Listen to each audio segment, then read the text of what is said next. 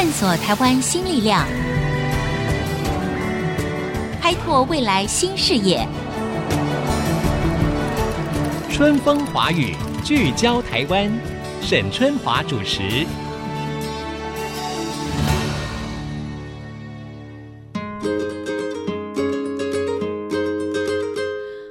听众朋友，大家好，很高兴我们在空中又相会了。欢迎大家收听《春风华语》，聚焦台湾，我是沈春华。呃，我想过去这一个多星期以来呢，国内的媒体呢跟舆论呢都围绕在总统大选之后的一些相关的议题。哈，确实，蔡英文总统以史上最高的八百一十七万选票当选连任之后。包括从两岸关系到台美关系到国际的这个互动，哈，究竟会出现什么样的新局呢？呃，美国的在台协会主席莫健在华府就呼吁说，两岸应该要进行对话。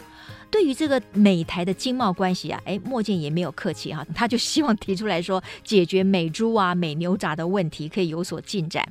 那么当然呢，我相信各位听众朋友也发现到了一个非常敏感的，就是在此同时，一月十五号哈，美国总统川普跟中国的代表，也就是副总理刘鹤呢，签署了第一个阶段的这个贸易的协议哈。中共承诺呢，还要加购两千亿美元的产品。不得了了，就是六兆的这个台币哈。那么在这样的情况之下，如何牵动美中台关系呢？还有从经贸到区域的局势啊，台海的两岸关系又将会如何发生变化呢？我想这个都是非常值得我们来共同关切的议题。那么今天在节目的现场，我们就很高兴请到了文化大学政治系的教授，那么他也是美国外交政策跟国际政治的专家陈一新陈教授。教授您好，春华你好，各位听众好。好，这个教授有太多的议题，我们都要来关心哈。因为这个总统大选呢落幕了，蔡英文总统呢以史上最高票八百一十七万票，可以说获得了压倒性的胜利哈。那我想我们就先来谈两岸的关系哈，因为事实上这个中国大陆国台办已经在选后，他也第一次做出了回应嘛，他就说哈，这个撼山易呀，就是你要震撼这个山是容易的，但是撼九二共识难。这个当然，我想我们不意外，他基本上的基调是如此。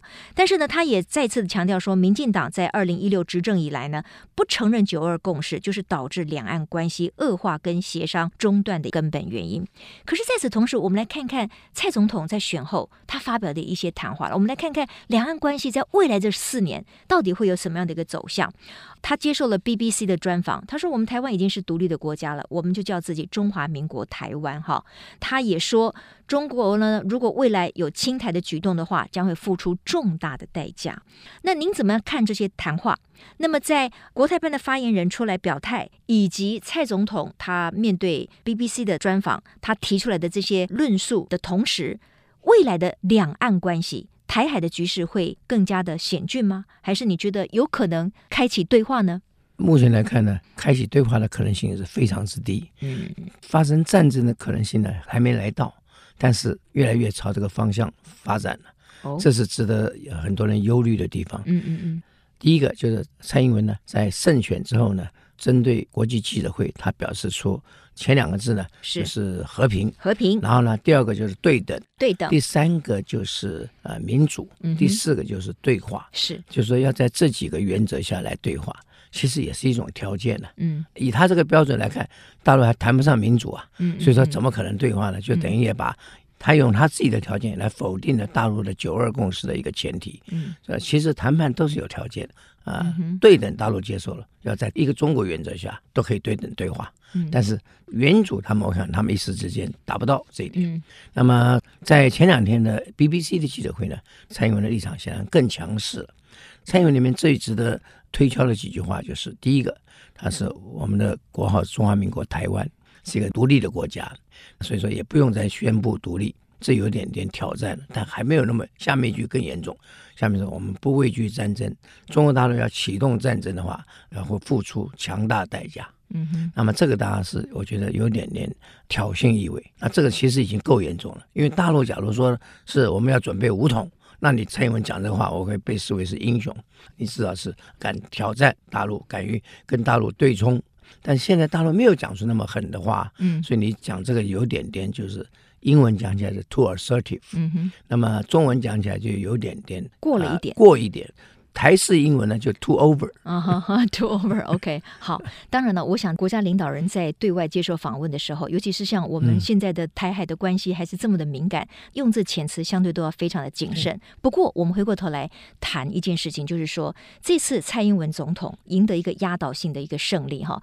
那当然呢，他自己也有评估，他自己也说，呃，我们不会因为胜利，所以我们就是失去了这个反省。那他也认为他会得到这么多的票，当然有人是支持他的，那其中也有年轻。的选票，那也有是因为可能怕他的对手当选而把这个票投给了他的。哎，他自己也也是讲的这么清楚。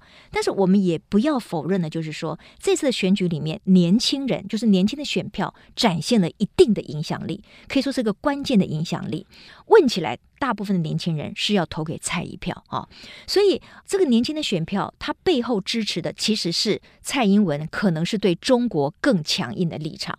那这个会不会也是让蔡总统他如今在面对两岸政策，或者是面对国际媒体访问的时候，或许他的语调或者是他的立场，他会越加的强硬？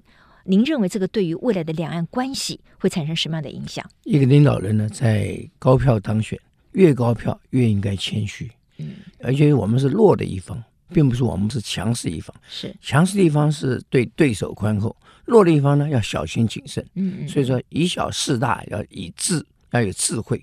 那么假如说是对方还没强硬，你就先强硬，那当然有失小国的一个立场。嗯哼。小国不应该这样做的。那么以年轻人来讲呢，确实我们认为国民党呢是没有抓住年轻人心。跟年轻人有很大的距离，嗯，那么所以他真正的失去是台湾的年轻人。松田康博说得好，习近平失策，嗯，因为在去年一月二号呢，讲出来这个一国两制的台湾方案，对。一国两制在台湾本来就没有人接受啊，没有错，包括韩国也说，嗯，这个要 over my dead body，嗯，我死的时候才能够让你横行霸道，是，哎，但是蔡英文呢，他们讲这个啊，第一个他第一时间抢到了话语权。第二个呢，他本来就是以反中共为主的一个亲台独的政党。虽然不能说他他没有宣布台独嘛，他也说没有这个必要，但他是比较朝这个方向发展。不管做得到做不到，他都朝那个方向发展。他去反中共反中，再自然不过了。那么国民党呢？因为有九二共识的压力，又有向来就是尊重一中原则。我们的一中原则跟中国大陆一中原则不一样，一中有三种。人家说事实有两种，我是认为一中有三种。第一种一中是国民党长期从一九四九年以来就有的这个一中，就是尊重一中，但是呢，希望两岸呢能够和平相处。大陆的一中是不排除对台使用武力。嗯，那美国的一中政策呢又不一样，是以和平方法来解决两岸的歧见。嗯嗯，所以说三个一中呢是不一样的。但是国民党的一中呢就很容易跟大陆的一中混淆了。好像是也不反对来武力统一，所以就有很多标签贴上来了。而且呢，你要把国民党的一中讲得非常清楚，对，或者是把九二共识讲得非常清楚，是一个困难的事情。嗯，民进党呢，虽然他也晓得独立不容易，但他讲出来，没有人会听不懂。这点就是差别很大，所以为什么很多这次年轻壮派呢要把这个九二共识给废了？因为大陆说他们有他们的对台政策，台湾当然也可以说我们有我们的对陆政策。嗯，我们不需要跟大陆一个鼻孔出气，是也不需要跟他走同一个道路，这个中间是要有区隔，但如何区隔的好，而不至于引起大陆的误会。嗯，因为现在大陆已经把民进党当做敌人了。你看，从去年开始呢。大陆已经不叫台湾当局，也不叫蔡英文当局，而是直呼其名，这就是已经敌意升高了。嗯，等到去年年底呢，反渗透法通过以后呢，大陆更是认为蔡英文对大陆有敌意，因为反渗透法主要的目标当然是中国大陆，是毫无疑问的嘛。是，没有人会怀疑或者是会不相信这一点。嗯、那么这个情况下来看呢，我觉得很麻烦的就是国民党很难解释的好，但是呢，国民党年轻人又忘了一点。国民党解释不好，应该寻求更好的解释，而不是说不好解释我就不解释了，那是很危险的事。哎。OK，不过无论如何，嗯、选举的激情过后呢，我觉得对，对还是要面对未来哈。那包括就是说两岸关系，其实台湾有很多人还是蛮焦虑的哈。嗯、这个焦虑，你说在选后就结束了吗？其实并没有，而且更严重。对，而且更严重，因为这个问题并没有获得实质上的解决哈。那很多人还是希望说两岸应该之间有健康的交流等等的。可是呢，现在看起来双方的这种对立的关系，在选后可能还会再升高。国民党现在内部也吵成一团了啊，因为他。他们也觉得说，哎，那九二共识就不要了，然后甚至有很多的所谓的青壮派的人，嗯、那这样子的结果，事实上也并没有指出来一个所谓的 solution，就是你没有解决之道。嗯、那只是大家好像在升高自己的话语权，然后赢得了媒体的关注。那这有什么意义呢？啊，那执政党我认为当然应该要有更大的责任，因为他确实是要对所有的老百姓要负起责任嘛。您的看法就是说，两岸的关系如果照您刚才所说的，对立是升高的。那有什么样的一个契机，或者到底双方的政治人物应该去往哪一个方向去思考，才有办法让两岸的关系出现曙光呢？其实美国也一直对这个问题很看重。我们也看到，我们在去年九月，我们那个失去了一个邦交国，叫做所罗门群岛。是美国的亚太驻青他就说话了，他说希望两岸重启对话机制。在之前两天，十六号那天就断交那天，嗯，日本的驻台代表昭田干夫现在已经卸任了，怎么说也是讲同样的话，希望两岸重启对话。嗯，但是呢，这显示美日两国都知道，台湾需要美国在外交上帮忙，但是解铃还须系铃人嘛。嗯、假如台湾自己没办法跟大陆对话，嗯、对，那么美国的帮忙、日本的帮忙都没有用的。嗯，因为我们可以看到后来美国帮上了一个忙，就是马绍尔群岛。对，马绍尔呢？这是因为跟美国有特殊的一个协防条约，所以美国对他有影响力，所以不让他跟我们断交。但是所罗门群岛或者基里巴斯，大概美国都没有这个能力。嗯，另外呢，美国也没办法帮我们回到了 WHA 世界卫生大会，也没办法回到三年一次的国际民航组织大会。嗯，那么这个都是美国做不到的。所以大陆反影响力在这方面呢，超越了美国。至少美国没办法说服其他国家来帮助台湾重返这两个国际的组织的大会啊。我在接受这个 CSIS 提问的时候呢，啊，我们也问。蓬佩奥说他会想办法把所有的工具，箱里面的工具拿出来，来帮助台湾，但能够帮到什么忙，这是个很大的问题。哎，美国是有心想办法，但是不是力不从心，就是心有余而力不足。所以这是个大问题。OK，好，那美国究竟是存着什么心来帮忙？这个我觉得我们也要好好的思考一下。这个当然是南太有南太的考量。对，南太是美国跟澳大利亚都重视的一个战略地区。嗯。中国大陆在里面透过“一带一路”呢，想想办法在里面设立雷达站呐、或者是设立一些监听站。那么在中美洲那边、加勒比海那边呢，这是美国的后院，美国也不希望中国涉入太深，所以他会帮忙我们，但是帮不上忙。两岸之间看起来也不可能自己启动对话机制。过去一直传闻说有所谓的高层沟通管道。但我看来没有，没有，事实上是真的没有。假如有的话，就更奇怪了。有那么好的沟通管道，信任的沟通管道，却没办法让两岸关系恢复正常，那不是更可可笑吗？是陈教授，我们知道，其实美中台哈三边的关系会敏感的互相牵动。您会不会同意说，目前真的就是历来美台之间的关系是最好的时候，而美国大概也从来不会隐瞒他对于蔡英文政府的支持？你同意这样子的一个判断吗？呃有部分，但是后来有改变。嗯，举例来讲，去年七月，美国支持蔡英文最明显的时候，就是一位亚太副助理国务卿，他说：“北京支持的台湾候选人，我们就不支持；北京反对的，我们就支持。”讲那么白了。嗯，但是到了九月呢，突然川普总统呢，在支持台湾采购 F 十六 V 的时候呢，他加了一个弹数，就希望呢，台湾能够有责任的来使用这个武器。嗯，这就是给很多官员讯号，你们不要太过头了。等到今年的一月七号，你可以看到美国的国务院那个资深官员在背景说明的时候，特别提到中国大陆在这次台湾选举中没有任何干预。嗯，这就是第一，因为我们蔡英文的政府一直说大陆在干预，从二零一八年就开始说说大陆在干预台湾选举。那今年美国自己主动替中国大陆平反，而且也向中国大陆示好。因为双方十五号就要签约了，签那个贸易协议啊，所以都是有息息相关的。嗯嗯嗯，对，真的是息息相关哈。嗯、我们就像刚才陈一新教授所提出来的，那么在一月十五号的时候呢，中国跟这个美国呢签署了第一阶段的这个贸易的协议了。那其实过去这么一段日子以来，中美之间的贸易大战就影响了整个全球的经贸关系，甚至政治的互动。广告回来之后呢，我们继续来看，当中美签订了第一个阶段的贸易协议之后。那么美中台三方的这个关系又会如何敏感的变化呢？马上回到春风华语，聚焦台湾。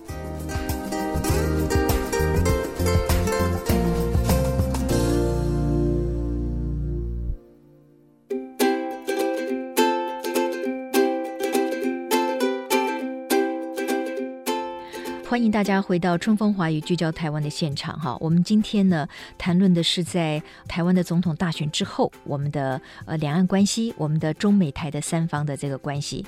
陈教授，我们刚才提到了，就是说一月十五号的时候呢，嗯、本来打的这个非常火热的中美贸易大战，哎，出现了第一个阶段的这个协议啊签了，然后呢是中共方面。可以说是让步了嘛，做的多一点让步，做做了多一点让步，因为他现在同意增购两千亿的这个产品，是六兆台币的产品哈，有助于美中的贸易平衡。对，好，那是不是也有助于美中之间的关系呢？当然有。当美中的关系好了的时候，那我们台湾可能又要被检检讨了，稍微被边缘化了。对，好，这个如果对台湾的关系来讲会是什么？刚才我们讲的就是一月七号，美国替大陆平反了，嗯、说大陆没有干预台湾军，这就是一个很强烈的讯号，嗯、表示我们未来还有很多要合作之处，所以不计前嫌了。哎、嗯，过去有什么误会就不再提了。对、嗯，那么这次呢，按照川普的性格来看呢，嗯、他讲的很白，他说我们关税还不会暂停。不会说是就全部减免了，是要等到第二阶段谈判再说。第二阶段谈得好，哎，搞不好我全部都免了，甚至谈最好的时候可能全免。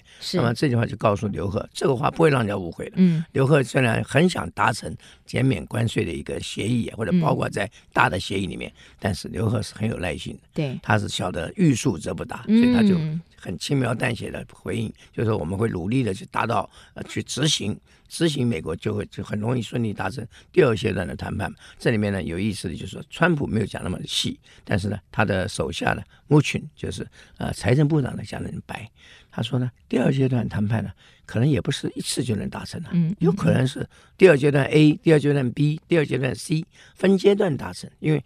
议题太多了，涉及什么问题呢？涉及到中国体制改革的问题。嗯，哎，智慧财产权的问题，在第一阶段就已经差不多谈的差不多，现在比那个智慧财产权还更高更深水区的这个对深水区，那这个更更严重了。嗯，所以说谈判的顺不顺利，关税减免多少或者减到多少项目，也是看谈判的成果而定。所以在这个情况下，这是第二阶段的谈判，所以前景并没有像川普所说的这么轻松。实际上来看呢，第一阶段就那么困难了。都已经那么困难，怎么可能跌转的那么快呢？因为牵涉到体制改革的问题。再来就是，川普说。他将来要到访问中国大陆，这是把习近平当做好朋友了。嗯嗯，好朋友好的不得了。他是好朋友，但是呢，双方在这种贸易战的情况下，可以你来我往，明枪暗箭都有。那么这个情况下叫好朋友，这是川普才做得出来。他可以跟北韩吵架的时候呢，过不久马上就说他是好朋友。前不久才说他是火箭人，啊，过过不过不了，过不了多久又说他是好人一个。对，所以说这个川普是会变，性格会变。他谈判，他常常说。发夹弯就是我的谈判策略，嗯嗯，翻过来覆过去，所以说这里面来看呢，未来第二阶段谈判是不是能够像川普所说那么顺利，我们还有待观察。但是呢，几个事实证明呢，川普和习近平都有需要达成贸易谈判。对，为什么呢？马上今年二月，民主党初选就开始，共和党虽然定于一尊，川普呢必须要告诉。民主党的对手说：“我是有能力跟中国达成贸易谈判。”嗯嗯，你们鹿死谁手还不晓得了。那么第二点呢，川普要告诉他的对手，他说：“我是能够有能力处理中美关系的，美中关系的。”这个是让他对手虽然不愿意公开表态支持他，但是这也是佩服他。美中打那么贸易战、科技战，差点要打到金融战去了。但是你看，川普这次在十四号那天就透过穆群的呃财政部长穆群说。中国大陆不是操纵汇率股、汇率的一个国家，所以这个就是咱们的暗盘交易，就是一交换的关系。所以说未来还有很多交换关系，有些是我们看得到，有些我们看不太到。看不太到的，就是真正的重点所在。这个时候呢，美国一定跟中国大陆，他互相有所求嘛。尤其川普这个时候，在全世界都很纷乱的时候，伊朗做乱子，伊拉克没摆平，叙利亚没摆平。能够呢，在中美贸易战做了一些这种外交成就，嗯，然后再来就是看北韩他怎么去达成外交成就。嗯、不过上次为什么很多人都怀疑他用死神去击毙那个伊朗的驻扎在伊拉克的一个将领，嗯、就是因为威吓很重要。嗯，虽然会造成很多后遗症，但是软的硬的通通会耍，啊，就是为了连任，所以连任是他重要考量。嗯嗯，啊习近平也有考量，中国大陆可以跟美国打短期的贸易战。甚至长一两年也没关系。但是贸易战，川普决定不限于贸易战，他一定会把它扩大到金融战、科技战。现在科技战已经在打，对华为的制裁就是继续制裁嘛。将来谈判的他一起谈判时候的筹码，都是筹码，谈判的筹码，关税的筹码。哎，所以他不把关税先撤掉。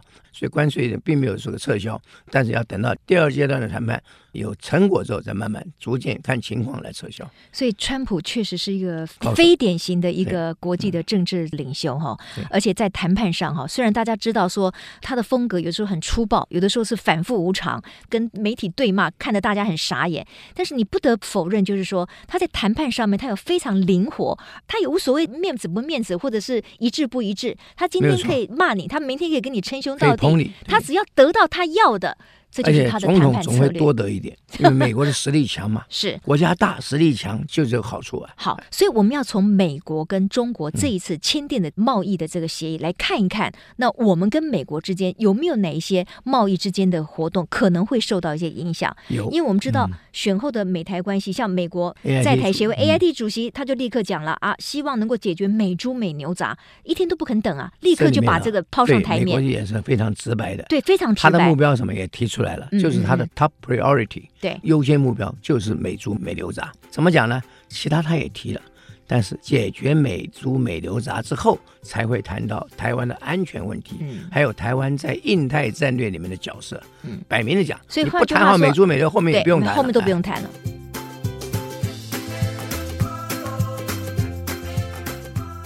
那蔡英文政府他能够挡得住吗？还是说看起来势在必行了？我认为有八百一十七万的支持者了，蔡英文可以把它都算在打在算盘里面了，嗯嗯，表示那那么多支持者，难道不听我一下吗？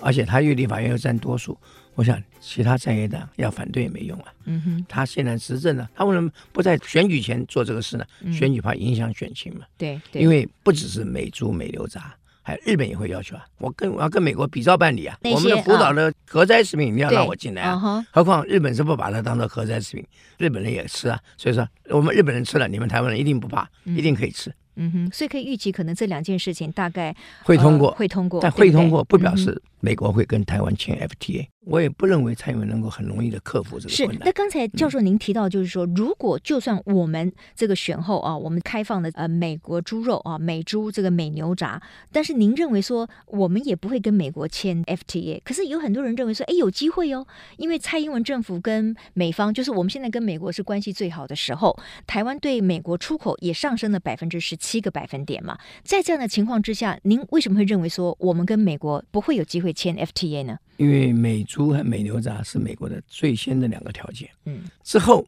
就算我们妥协了、同意了、立法院通过了，嗯，美国还有新的条件，我们智慧财产权执行的不够，大陆它的施压，台湾难道就比大陆更好吗？也不未必见得。另外还有很多地方呢，我们的市场呢不够自由化，以银行来讲，台湾的银行是非常落后的，在自由化的方面，嗯嗯 okay. 我们签了不少的 FTA，但实际上有用的就台新。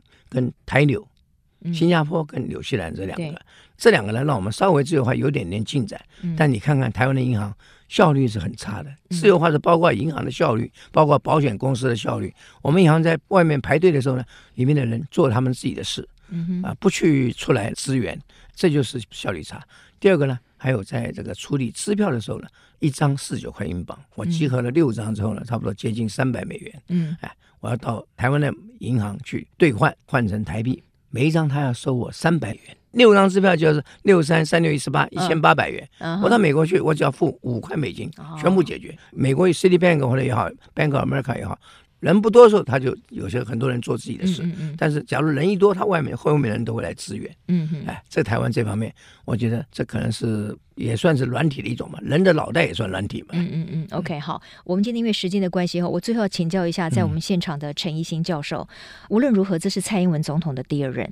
那有很多人说，哎，第二任其实你就没有连任的包袱啊，你也许可以大破大立，然后你为你的所谓留下历史定位嘛，大家每一个领导人都希望留下历史定位。嗯、那刚才。呢我们提到了，包括两岸关系也好，跟美国签订 FTA 也好，呃，您的评估看起来是并不乐观嘛，哈，就是因为 中国有中国的坚持，那蔡政府呢，他当然对中国的态度是相对强硬的，他才会得到这么多票，哈。那您认为在接下来的四年当中，蔡英文总统的第二任，他最应该解决的是什么？那他最大的挑战是什么？嗯，在我的感觉是，蔡英文是未来的事他的路是非常险阻的、困难的，不是那么容易。他经济改好不是说说就算的。嗯，你新南向政策怎么成功呢？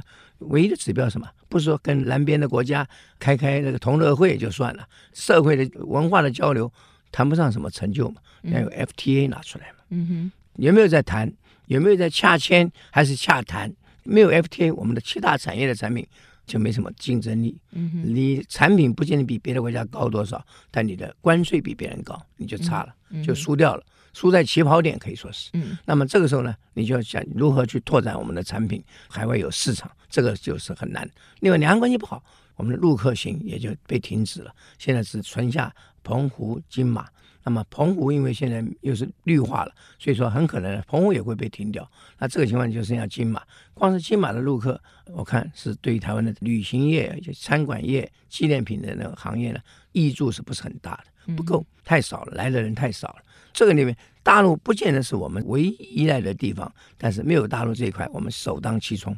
很多产业行业就是因为好几年前希望能够看到大陆客源源不断的来，但现在却没有办法达到预期的目标啊，所以说可以注定了两岸关系不容易好。何况呢，你刚刚连任就开始采取那么强势的态度，嗯，去年呢选前还通过了反渗透法，就是以大陆为主要的一个敌对对象，那大陆怎么可能？就算他大陆放软身段，他也不愿意跟一个对手来坐下来谈了。包括你是有敌意的对手啊，嗯哼，哎，所以这个是可以预料。美国呢，现在以中美关系为主，它的重点不在台湾。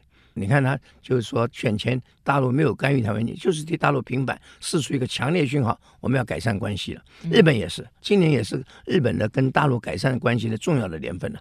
习近平拖拖拉拉拖到今年春天才要去访问，就是为了不要让这个中日的这个蜜月期太早结束。这些都是证据，并不是臆测或者是胡思乱想，而是一个证据显示他们都有需要跟中国大陆。